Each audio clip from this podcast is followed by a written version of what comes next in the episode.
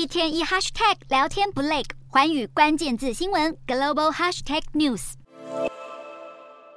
美国总统拜登缓缓走下空军一号，抵达贝尔法斯特，正式展开在北爱尔兰以及爱尔兰为期四天的访问行程。拜登一到机场，英国首相苏纳克也亲自前来迎接。而这趟行程的重点之一，就是要纪念北爱结束常年冲突、签署耶稣受难日和平协议满二十五周年。北爱和平协议是否能够继续维持，除了攸关当地的政治局势。同时，也将左右美英两国未来的双边贸易自由协定。此外，美国也对英国脱欧可能对协议产生的负面影响表达担忧。因此，拜登这趟行程预计会与苏纳克以及北爱尔兰的五个政党代表会面，就是希望推动各方合作，来维护当地的和平现况以及经济发展潜力。除了严肃的政治交流以外，拜登身为一名爱尔兰裔的美国人，这次他也将衣锦还乡，造访祖先居住、位在爱尔兰的故乡。而当地的民众早已充满期待，到处可见拜登头像，还有美国旗帜在街上飘扬，准备迎接他的到来。不过，就在拜登抵达北爱尔兰前夕，警方却在距离贝尔法斯特一百多公里外的周边城市，发现四枚管状炸弹，疑似与民众的示威游行有关。为了应对北爱当地的恐怖主义行动增加，贝尔法斯特也进入高度戒备状态，街上随处可见警察和警车驻守，希望确保拜登这次的访问行程一切安全无虞。